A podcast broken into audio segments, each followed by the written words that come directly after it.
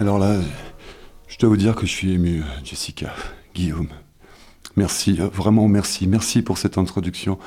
Merci de me permettre de parler d'un aspect majeur de mon travail artistique que j'ai jusqu'à présent tenu secret et qui constitue le volet performatif politique encore inconnu de mon œuvre, mais que je me décide aujourd'hui enfin à dévoiler publiquement.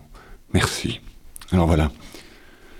Chaque matin, je me lève, je m'habille, je bois un café, je me brosse les dents, en prenant bien soin de fermer le robinet pour économiser l'eau. Et une fois que je suis prêt, avant même de me rendre à mon lieu de travail, je prends possession de l'espace public. C'est-à-dire, je sors de chez moi, je m'aventure dans le monde. Dingue, hein? Ouais, aussi invraisemblable que ça puisse paraître, euh, Jessica et Guillaume, à l'écoute d'une performance aussi inouïe, j'arpente la rue. Je prends possession de l'espace public en me servant de mon corps comme d'une sorte de projectile urbain traversant le vide. C'est ce que je me suis permis d'appeler le pedestrian empowerment, du latin pédestré, et de l'anglais euh, empowerment, sans pouvoir. Donc euh, chaque matin, je m'empouvoir pédestrement, ceci dit à l'intention de nos amis qui nous écoutent et qui ne sont malheureusement que francophones. Je passe la porte de mon appartement que je referme soigneusement afin de bien laisser derrière moi cette délimitation bourgeoise de l'existence en un espace privé que constitue dans notre imaginaire aliéné un logement à soi. Je descends les escaliers de mon immeuble, je passe la porte d'entrée et je me mets à marcher dans la rue. Avec les pieds. Pedestrian empowerment, empouvoirment pédestre. Il m'a fallu à peu près un an quand j'étais très jeune, environ dans ma première année, pour acquérir pleinement cette technique qui, dans ma famille, se transmet secrètement de génération en génération. mes parents sont aussi des artistes performatifs du pedestrian empowerment. Ça aide, hein, c'est eux qui m'ont tout appris. Cette technique qui consiste à mettre un pied devant l'autre dans un subtil mouvement de bascule alterné où tous les muscles du corps sont, comment dire, engagés selon un schéma mathématique et physique extrêmement complexe que je suis obligé de taire pour des raisons évidentes de copyright. Vous savez comment c'est dans le monde de l'art, Jessica et Guillaume surtout en ce moment. On entend à peine parler d'un truc et tout le monde se met à copier votre concept parce que c'est trendy. Alors, une technique infaillible qui permet de prendre possession de l'espace public, sans trottinette, sans vélo électrique, sans batterie à recharger, mais elle serait instantanément pillée, reproduite partout, vidée de sa substance politique, de son pouvoir subversif.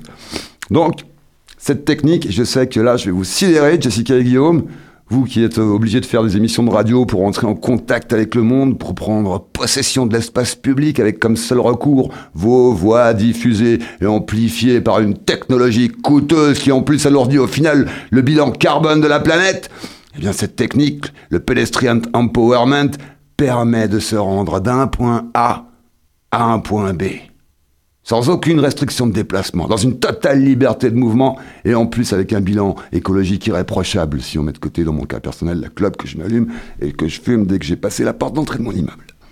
Par exemple, ce matin, je me suis rendu au point B, dit terrasse de la boulangerie de mon quartier, avec la ferme intention de prendre possession d'une chaise publique pour m'y asseoir publiquement et y boire un café public dans l'espace public afin de défier l'ordre public. Total empowerment. J'ai intitulé la performance de ce matin Café 15 du 10 21 8h52. Elle succède à la performance Café 14 du 10 21 8h51, laquelle succédait elle-même à la performance Café 13 du 10 21 8h45. Ouais, j'en ai toute une série comme ça.